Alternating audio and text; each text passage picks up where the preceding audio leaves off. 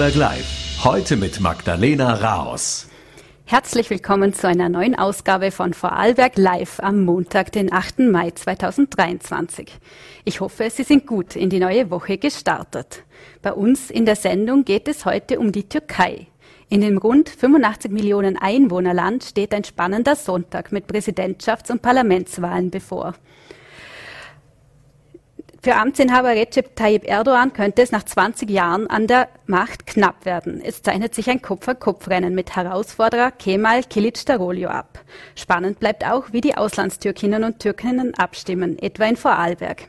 Ich freue mich, heute den Vorarlberger Politikwissenschaftler und Türkei-Experten Hüssin Cicic für eine Einschätzung der Lage im Studio begrüßen zu dürfen.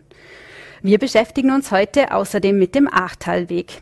Die Vision, die ehemalige Wälderbahntrasse zwischen Kennelbach und Doren zu einem Radweg auszubauen, ist schon länger ein Thema. Es gibt aber auch Bedenken rund um das Projekt. Das Land und die Regio Bregenzer Wald haben vor etwa einem Jahr eine Alternativenprüfung in Auftrag gegeben. Einblick kann uns der zuständige Landesrat heute gleich selbst geben. Ich freue mich, äh, Daniel Zadra als ersten Gast heute im Studio begrüßen zu dürfen. Guten Abend, Herr Landesrat. Herzlichen Dank für die Einladung. Herr Landesrat, Sie, Sie und der Regio-Obmann sind in einer aktuellen Aussendung mit den Worten zitiert worden, dass es eine alltagstaugliche und sichere Anbindung für den Radverkehr vom Bregenzer Wald ins Rheintal braucht, auch wenn es keine problemlose Variante geben dürfte. Vielleicht erklären Sie uns zu Beginn einmal, warum ist die Sache denn überhaupt so kompliziert? Also mir ist es ein besonderes Anliegen, dass denn der Radverkehr im ganzen Land ausgebaut wird. Wir haben mit den Kettenreaktionen, das ist unsere Radstudie, äh, äh, unsere Mobilitätskonzept im Radbereich, aber auch mit dem Mobilitätskonzept zwei ganz klare äh, Studien und Grundlagen für unsere Arbeit. Wir wollen den Radverkehrsanteil im Land weiter erhöhen. Wir sind gut, aber wir wollen besser werden. Und da ist das, ist der Bregenzer Wald derzeit noch eine Brache. Wir haben keine sichere alltagstaugliche Verbindung zwischen dem Bregenzer Wald und dem Rheintal. Und das wollen wir gemeinsam ändern. Sowohl die Regio Bregenzer Wald als auch ich stehen da Schulter an Schulter. Wir wollen gemeinsam eine, eine Lösung auf den Boden bringen. Und jetzt gibt es unterschiedliche Interessen. Es gibt auch den Naturschutz, es gibt auch äh, den Alltagsradverkehr und den Touristenradverkehr, den Freizeitradverkehr.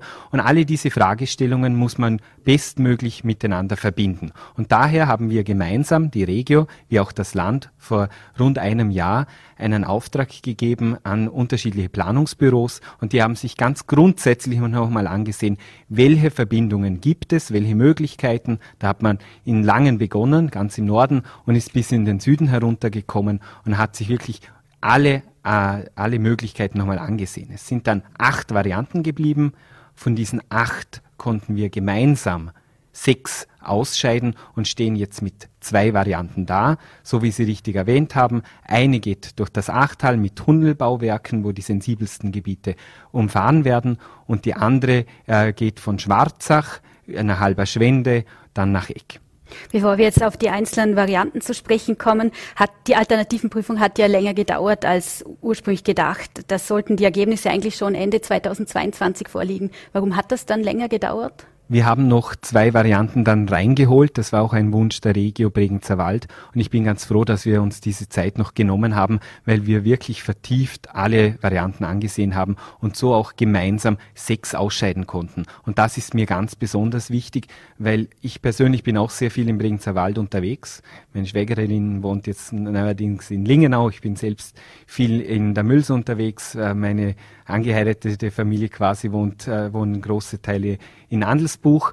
Und äh, ich weiß, dass natürlich auch, je nachdem in welchem Dorf, in welcher Gemeinde man wohnt, der Standpunkt schon ein bisschen auch äh, das Gewünschte mit beeinflusst. Und daher war es mir wichtig, dass wir auch mit der Regio gemeinsam einen Konsens finden und mit diesen zwei Varianten und den nächsten Schritten, die wir uns auch schon vorgenommen haben, haben wir Konsens.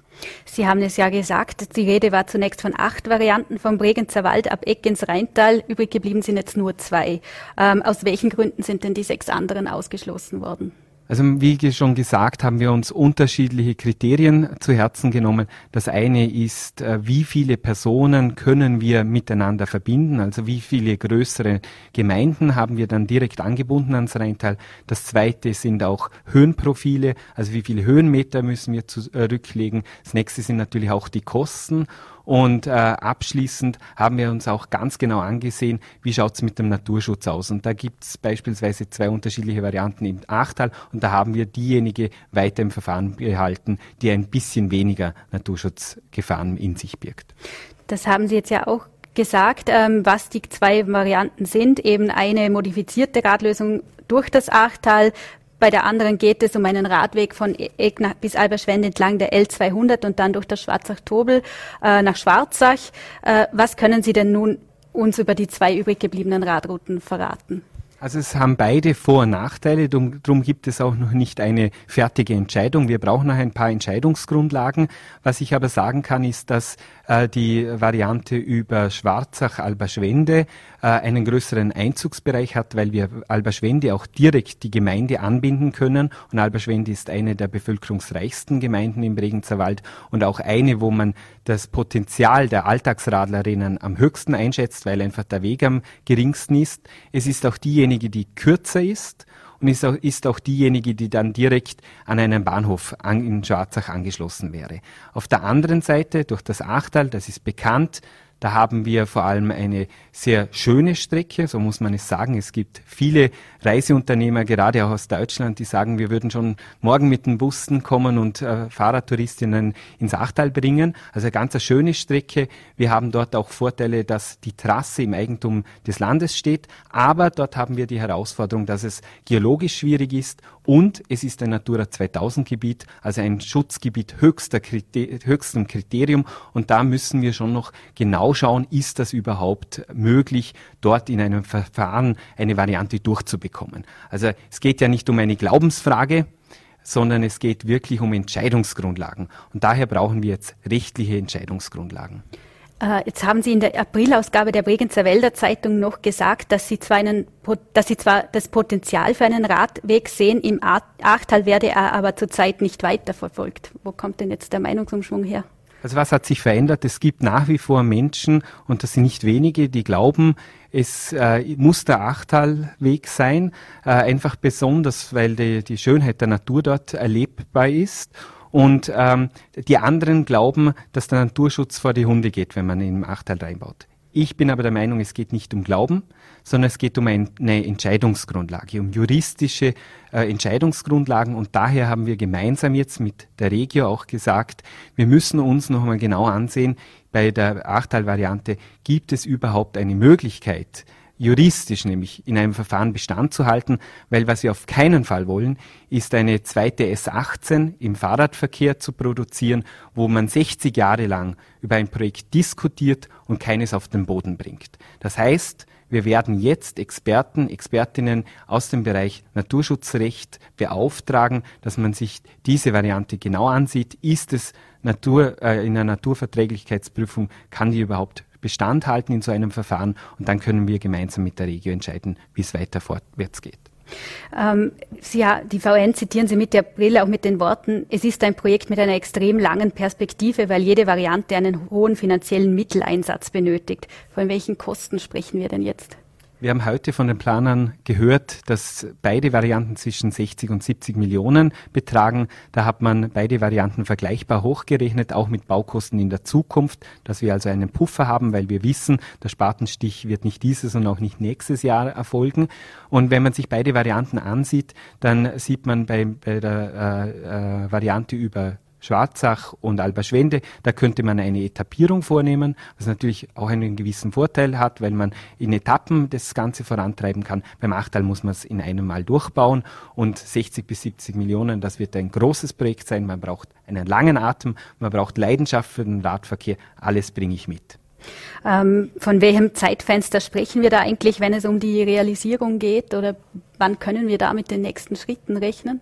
Also der nächste Schritt, äh, heute mit Guido äh, Flatz äh, besprochen und auch auf den Boden gebracht, dass wir als nächstes naturschutzrechtliche Klärungen vorantreiben. Da möchten wir sehr zeitnahe vorwärts kommen. Also ich habe schon erste Gespräche geführt. Wir möchten das Ende des Jahres, Anfang nächsten Jahres auch diese, diese Expertenmeinung, dieses Gutachten auf den Tisch legen und dann weitere Schritte setzen. Aber natürlich braucht es dann auch Unterstützung aller, weil wenn wir uns das Budget ansehen, dann habe ich dieses Jahr ein Rekordbudget erstritten. Das waren, sind 12 Millionen Euro für den Fahrradbereich.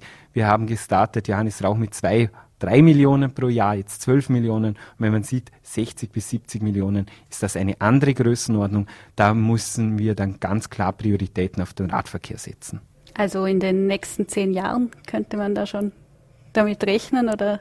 Man braucht einen langen Atem, mhm. aber ich habe sehr viel Enthusiasmus, dass es uns gelingt, das möglichst rasch auf den Boden zu bringen mit einer Entscheidung und dann von Seiten der Regio, man weiß, die Regio Bregenzer Wald ist auch sehr durchsetzungs fähig. Wenn Sie schon zu Besuch im Studio sind, würde ich Sie auch gerne zu einem anderen Thema noch befragen. Da geht es um die Windkraft.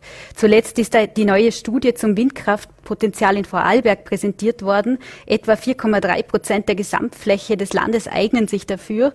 Ähm, Landeshauptmann Markus Wallner ließ durchblicken, dass er da nicht allzu hohe Erwartungen hat. Das hat er schon im Vorfeld gesagt. Wie sehen Sie das denn? Ist das eine Enttäuschung gewesen oder wie bewerten Sie diese 4,3 Prozent? Nein, das war für mich keine Enttäuschung. Im Gegenteil, das war, das Potenzial ist vorhanden. Wenn man nach Deutschland blickt, wo Windpotenzialflächen ausgewiesen äh, werden sollen, dann ist eine Vorgabe der Bundesregierung jetzt sehr nach vorne gerichtet und sie sagen, zwei Prozent der Landesflächen sollen ausgewiesen werden. Da sind wir mit unseren 4,6 Prozent ja sogar äh, über doppelt so hoch. Aber wenn man sich dann die Standorte im Detail nochmal ansieht, sind auch die 4,6 nicht realistisch, sondern es werden weniger sein.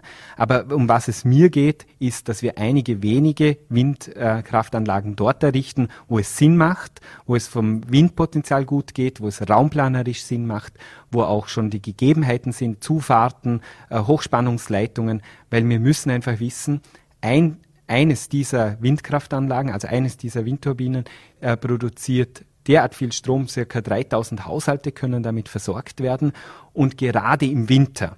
Und im Winter haben wir derzeit ein großes Problem, weil die Photovoltaikanlagen weniger produzieren und auch die Wasserkraft weniger produziert. Das heißt, im Winter haben wir eine Lücke und die kann mit Windkraft zu einem gewissen Grad gedeckt werden. Die Windkraft kann ein Bestandteil in unserem Energiemix der Zukunft werden. Jetzt lag der Fokus der Vorarlberger Studie auf großen Windkraftanlagen. Äh, Flächen, die kleiner als 10 Hektar sind und mit einer Hangneigung von über 15 Grad wurden von vornherein überhaupt ausgeschieden. Warum eigentlich? Wir haben uns jetzt in diesem Schritt wirklich auf die großen Anlagen konzentriert, weil das andere das sind vor allem betriebswirtschaftliche Überlegungen, die dann im Vordergrund stehen. Wir haben einen Interessenten ja schon gehört, Silveretta Montafon hat gesagt, wir können uns das gut vorstellen. Silveretta Montafon würde kleinere Anlagen äh, einsetzen, die geeignet sind für den hochalpinen äh, Raum. Da gibt es eine Firma aus Südtirol, die die produziert. Und das kann schon Sinn machen, wenn Sie es verwenden, um den eigenen Strom, den Sie beispielsweise gerade im Winter brauchen, wenn Sie nämlich die Schneekanonen betreiben, dass Sie das im eigenen Unternehmen dann verwenden. Dort macht so eine kleinere Anlage vielleicht Sinn. Aber wenn man davon spricht, von wirklich landesweiter Versorgung und einem Beitrag zur Energieautonomie plus zu leisten, wo es um große äh, Energiemengen geht, dann müssen es große Anlagen sein. Und auf das haben wir uns fokussiert, weil es sind ja auch Steuergelder und wir wollen da sehr sorgsam mit diesen Mitteln umgehen. Die Arbeitsgemeinschaft Erneuerbare Energie Vorarlberg hat schon vor über zehn Jahren ein Projekt zur Richtung von Bürgerwindkraftanlagen in Vorarlberg gestartet. Da hat ja jetzt auch die Studie recht gegeben, dass der Pfänderrücken dafür sehr gut geeignet ist. Äh, die äh, Arbeitsgemeinschaft wünscht sich aber mehr Unterstützung von Landesseite. Wie ist denn da der aktuelle Stand? Also die ARGE war sicher ihrer Zeit voraus, vor zehn Jahren. Ich habe bereits ein, äh, einen runden Tisch eingeladen mit der ARGE, mit auch den Standortbürgermeistern, mit potenziellen Investoren. Das hat schon stattgefunden und die sind jetzt am Weiterplanen. Eines muss klar sein, das hat sowohl der Landeshauptmann gesagt, da stehe ich auch dazu, jetzt müssen Projekte von Investoren von Betreiberseite kommen. Die prüfen wir dann auf Herz und Nieren, aber der Wind hat sich gedreht. Die Vorarlberger Landesregierung wünscht sich Windkraftanlagen an diesen Standorten, wo es Sinn macht. Vielleicht noch eine abschließende Frage zur Zusammenarbeit mit der ÖVP. Wie steht es denn jetzt eigentlich um das Koalitionsklima? Da war es im letzten Jahr ja nicht immer einfach. Ja, es war eine turbulente Zeit für beide Partner. Wir sind guter Dinge, dass wir die Koalition bis zum Ende der Legislaturperiode gut fortführen können. Ich habe mit Markus Wallner ein sehr gutes Gesprächsklima und Arbeitsklima. Wir haben uns auch verständigt bei der letzten Regierungssitzung, dass wir noch einmal verstärkte Leuchttürme in den Vordergrund stellen möchten, weil wir wissen, die Zeit hat sich sehr ge geändert. Wir haben seit neuestem einen Krieg auf dem Kontinent, die Energiekrise ist da und vor allem auch die Teuerung. Daher möchten wir mit Schwarz-Grün auch ein Signal senden, dass wir einen anderen Kurs wie Schwarz-Blau äh, einschlagen. Wir möchten eine Klima der Zusammenarbeit in den Vordergrund stellen, eine, eine Klima, wo es nicht um Ausgrenzung geht, um irgendwelche Jogginghosenverbote oder irgendwelche Deutsch- oder Englischverbote, also Englischverbot und Deutschpflicht, äh, sondern es geht darum, dass wir alle Menschen, die in Österreich leben, die in Vorarlberg leben, leben, wertschätzen, dass wir das Beste aus ihnen herausholen und gemeinsam die Zukunft gestalten. Und da ist Markus Wallner ein guter Partner. Mobilitätslandesrat Daniel Zadra, herzlichen Dank für den Besuch im Studio. Herzlichen Dank. Und wir wechseln nun das Thema. Und zwar wollen wir über die Türkei sprechen. Das Land steht vor einem spannenden Wahlsonntag. Möglicherweise wackelt die Macht des Langzeitpräsidenten Recep Tayyip Erdogan. Auch in Österreich gibt es rund 108.000 Wählerinnen und Wähler. Welche Rolle sie bei den Präsidentschafts- und Parlamentswahlen in der Türkei spielen, darüber kann uns jetzt der Politologe und Türkei-Experte Hüssin Cicek von der Uni Bonn, Erlangen und Wien Einblick geben. Herzlich willkommen, Herr Cicek. Danke für die Einladung, grüß Gott. Beginnen wir mit den Wählerinnen und Wählern im Ausland. Sie können jetzt ja schon abstimmen. Wie die VN vergangene Woche berichtet haben, herrscht vor dem Generalkonsulat in Wolfurt zum Teil auch Hochbetrieb. Wie haben denn die Vorarlberger Wahlberechtigten in der Vergangenheit abgestimmt? Gibt es da einen Trend? Ähm, dazu muss man sagen, dass sich eigentlich bei allen Konsulaten wirklich Schlangen bilden, wenn man das auf Social Media anschaut. Und Vorarlberg ist hier keine Ausnahme.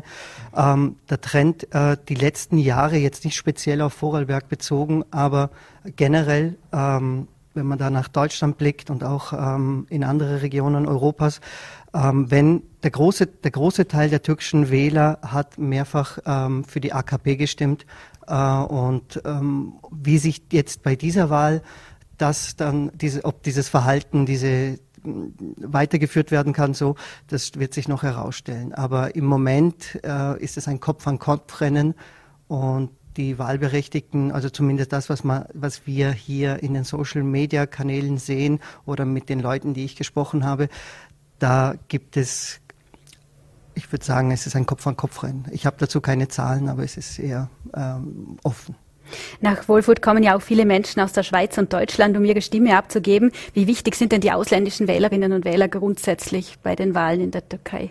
Also ich denke, man sollte sich hier ähm, keine Vorstellung machen. Wichtig ist natürlich die Wahl in der Türkei selber, aber die ähm, Auslandstürken können, das hab, haben wir eh schon mal im Rahmen eines Interviews gesagt, das Züglein an der Waage sein. Ja? Und wichtig ist auch, dass man äh, versteht, die AKP hat seit ihrer ähm, Regierung, also seitdem sie die Türkei, in der Türkei regiert, seit 2002 bis äh, gegenwärtig, die Auslandstürken wirklich ähm, sehr stark einbezogen. Das heißt, sie haben immer das Gefühl gegeben, ihr seid ein Teil der türkischen Gesellschaft, wir kennen euch an, auch im Ausland. Also ihr seid nicht irgendwie im Ausland und wir haben euch vergessen, sondern ihr seid Teil unserer Gesellschaft, auch wenn ihr sozusagen in der Ferne lebt. Und das spielt schon eine wichtige Rolle und das, ähm, davon profitiert die Partei jetzt auch. Ähm, wenn wir jetzt in die Türkei an sich blicken, wie bewerten Sie da momentan den Wahlkampf? Was sind die bestimmenden Themen? Also gestern sind ähm, in Erzurum äh, die, die, die Steine geflogen. Also das heißt, es ist sehr emotional. Ähm, die Polizei hat beispielsweise nicht eingegriffen oder sehr spät eingegriffen. Im Moment ähm, ist es natürlich ein Persönlichkeitswahlkampf, also zwischen Präsident Erdogan und dem Oppositionsführer äh, Kemal Kılıçdaroğlu. Und ähm, es geht hier äh, hauptsächlich darum, wer die Türkei in der Zukunft führen kann. Und Erdogan und äh, ja, es ist ein ganz knappes Rennen. Und die Opposition muss natürlich mit ihrer, mit ihrer ähm, Vision für die, für die Zukunft der Türkei ähm, punkten. Erdogan punktet natürlich schon mit dem, was er bis jetzt geleistet hat, in dem Sinne, dass er sagt, ähm, dass er die Türkei weiterhin ähm, als starker Mann anführt und weiterhin sozusagen die türkisch-nationalistisch-islamische Identität vorantreibt und auch außenpolitisch sozusagen keinen Schritt zurückweicht. Also damit verweist er natürlich seinen Kampf, ähm, also die Teilnahme im, im Syrien-Konflikt, ob er die JPG versucht hat, von der Grenze zurückzudrängen oder ob es die PKK ist und so weiter und so fort. Das heißt also, Erdogan hat natürlich hier ähm, ein Stück weit, ein Stück weit auf, ähm, kann auf mehr zurückgreifen als die Opposition, äh, als die Opposition. Die Opposition äh, profitiert natürlich mit der Erosion der, der ähm, demokratischen Institutionen, dass sie der AKP natürlich nicht nur vorwirft, sondern auch nachweisen kann, dass die AKP den demokratischen Weg ähm, aufgegeben hat. Also dass sie ein ähm, autor autoritäres System im Inneren äh, vorantreiben und ein expansives nach außen, damit das Autoritäre im Inneren nicht auffällt. Ähm, jetzt ist es noch nicht lange her, das war im Februar, dass ein verheerendes Erdbeben die Türkei und Syrien erschüttert hat. Da sind Zehntausende Menschen gestorben. Mhm. Zeitweise wurde sogar darüber diskutiert, die Wahl deswegen zu verschieben. Äh, viele Menschen waren auch unzufrieden damit, wie Erdogan mit der Katastrophe umgegangen ist. Ist das etwas, was ihm jetzt schadet? Ähm, wie viel Einfluss solche Katastrophen haben, ist jetzt im, im Vorfeld schwer zu sagen. Was aber auf jeden Fall, äh, was wir sagen können, ist, dass, ähm, dass hier ähm, Kritik geäußert, also gerechtfertigte Kritik geäußert worden ist. Aber in den letzten Tagen gab es auf verschiedenen, also im Fernsehen und auch so verschiedenen Social Media Kanälen ähm, in diesen ähm, Katastrophenregionen immer wieder ähm, auf der Straßen Umfragen, wen die Leute wählen würden. Und da kam eigentlich wie aus der Kanone geschossen AKP Race. Also den Führer sozusagen, den lassen wir, den lassen wir nicht hängen. Es ist jetzt zum jetzigen Zeitpunkt schwierig zu sagen, was die Katastrophe sozusagen ähm, ähm, wie viel sie wirklich schaden wird oder ob sie überhaupt schaden wird. Was wir jedoch gestern sehr deutlich beobachten konnten, ist, da wurde auf ähm, da wurde ähm, bei einer Veranstaltung, Wahlveranstaltung der Opposition mit Steinen geschmissen und die Polizei hat nicht wirklich eingegriffen. Das heißt, die Justiz ähm, in gewissen Orten äh, nimmt sich auch ein Stück weit zurück und signalisiert natürlich auch, ja gut, die Opposition ist uns egal. Und das hat natürlich auch einen psychologischen Effekt, ja, möglicherweise auf die Wähler. Also um wie das genau sich dann sozusagen wirklich auswirkt, das kann man nur im meistens im Nachhinein feststellen. Wie, geht, wie ist denn momentan die Situation in der Erdbebenregion? Wie geht es da den Menschen vor Ort? Ähm, also ich bin mir sicher, dass jeder von uns die Bilder gesehen hat. Ähm, die Aufbauarbeiten laufen. Das wird natürlich eine, eine, eine ähm, längere Zeit in Anspruch nehmen, bis alles funktioniert. Es sind auch ganz viele ähm, Gruppen im Ausland ähm, daran beteiligt, um Hilfsgütern in die, in die Türkei zu schicken oder das Nötigste. Ähm, die Wirtschaft ist natürlich, die türkische Wirtschaft ist im Moment nicht besonders stark. Das heißt, ähm, man muss sozusagen auch ähm, erst sich auch um dieses Problem kümmern und dann die, ähm, die Aufbauarbeiten dann äh, realisieren, weil das ist ja wirklich in einem Erdbebengebiet gebaut worden, ähm, wo man hätte nicht bauen dürfen oder zumindest nach strengeren Baumaßnahmen. Das ist nicht, ähm, das ist nicht eingehalten worden und im Moment ähm, leben viele natürlich immer noch in, in diesen ähm, ähm, Zeltdörfern oder Containerdörfern und das wird noch eine längere Zeit so dauern. Für Aufsehen hat kürzlich auch gesorgt, dass Erdogan ein Live-Interview wegen gesundheitlicher Probleme abbrechen musste und danach hat er auch Auftritte abgesagt. Könnte ihm das schaden bei seinen Anhängerinnen und Anhängern? Ähm, ich glaube nicht, denn die Öffentlichkeitsarbeit der AKP und ihren nahestehenden Medien, Mediengruppen, die haben das wirklich sehr gut kompensiert. Die haben das sofort ähm, das in Angriff genommen und gemeint, ja, das war nur ein kurzer Ausfall und dann, ähm, dass das eben auf ähm, nicht wirklich ähm, zurückzuführen ist, dass er, dass er äh, eine also Wahlkampf schwach geworden ist, sondern das war nur ein kurzer Magenverstimmung, vielleicht weil er was Falsches gegessen hat und so weiter. Und die Opposition hat versucht, davon äh, Profit zu tragen, aber das hat jetzt nicht, ich glaube nicht, dass das wirklich äh, dahin führt, dass man sagt, er ist jetzt zu alt oder zu schwach und er kann, ist gar nicht mehr wählbar. Sie haben es vorher schon gesagt, äh, es schaut momentan vieles nach einem Kopf-an-Kopf-Rennen aus. Oppositionsführer Kilic Darolio hat ja aber eigentlich immer das Image eines ewigen Verlierers gehabt. Ähm, das Oppositionsbündnis hat sich auch nicht ohne Schwierigkeiten auf ihn als Kandidat einigen können. Hat man ihn unterschätzt? Das denke ich nicht. Also Kılıçdaroğlu hat sicher in den letzten Monaten versucht, sein Profil zu schärfen. Er Kılıçdaroğlu ist, ich meine, der kommt aus einer alevitischen, alevitischen Familie aus Tunceli. Man hat ihn aber in der Türkei schon öfters fotografiert äh, mit dem Zeichen der grauen Wölfe. Ja, wie das zusammengeht, das würde ich ihn gerne mal persönlich fragen, wie er das macht. Er versucht jetzt sein Image zu bessern. Er versucht jetzt sozusagen den, den Demokraten, äh, also seine demokratische Tradition und, und die kemalistische Tradition äh, voranzutreiben. Ähm, damit hat er schon gepunktet, das muss man auch sagen, weil es gibt eine, eine gewisse Müdigkeit dieser autoritären Tendenzen und davon profitiert er, hat auch ein, also auch die Opposition hat sich ja zusammengeschlossen, um Erdogan ähm, äh, vom, vom unter Anführungszeichen Thron zu stürzen. Aber was dann sozusagen die Vision ist äh, später, das fehlt noch. Da, da braucht man noch mehr. Und er hat sich da sehr gut in Szene setzen können. Er hat auch ein langes Interview ähm, äh, in Social Medias äh, hochgeladen, wo er natürlich für die Aleviten, Kurden und verschiedene Minderheiten eintritt. Das heißt, er versucht sein Image aufzupolieren. Ob das ausreichen wird, ist schwierig. Aber man muss ihm zugute, also nicht ihm zugute halten, aber man muss auch dazu sagen, dass die AKP auch sehr viele Fehler gemacht hat, was natürlich der Opposition in die Hand spielt.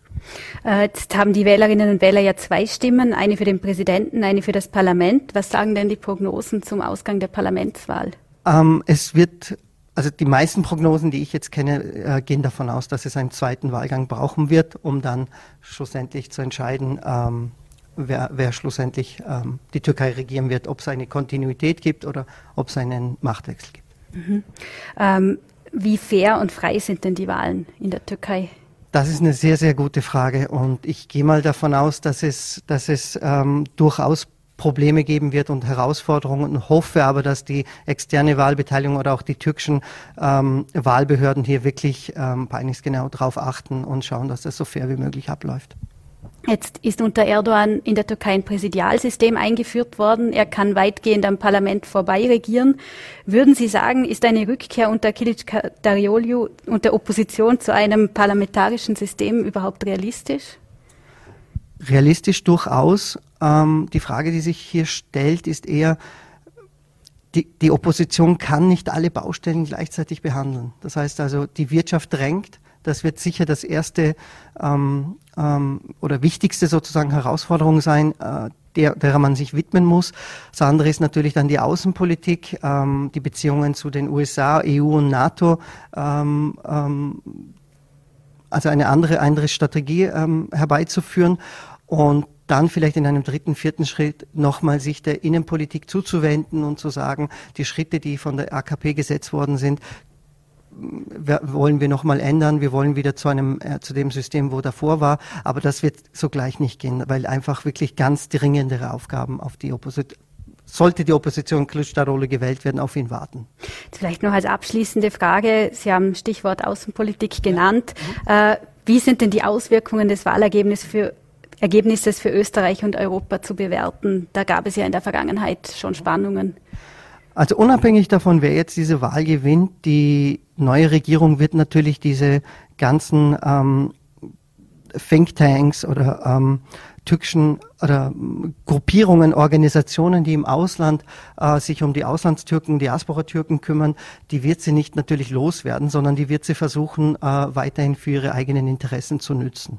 Also wir dürfen jetzt nicht erwarten, dass die UID oder andere Gruppen zum Beispiel oder wie SETA nicht mehr in Europa äh, äh, organisiert operieren, sondern die werden weiterhin operieren, aber möglicherweise mit, wenn die AKP verliert, natürlich mit einer anderen äh, schwer, politischen Schwerpunktsetzung und wenn die AKP gewinnen sollte, möglicherweise mit derselben, mit denselben Strategie oder mit einer äh, viel, äh, mit einer leicht veränderten, modifizierten Strategie. Aber der Fokus auf die, äh, die Asbau-Drücken wird oder Muslime generell wird bleiben. Dann sind wir gespannt auf den Wahlsonntag. Herr Dr. Cicek, herzlichen Dank für den Besuch im Studio. Danke für die Einladung. Und wir sind nun am Ende der aktuellen Sendung angelangt. Ich darf mich wieder herzlich fürs Zuschauen bedanken. Haben Sie noch einen angenehmen Montagabend und schalten Sie morgen wieder ein zu einer neuen Ausgabe von Vorarlberg Live. Auf Wiedersehen, machen Sie es gut. Bis zum nächsten Mal.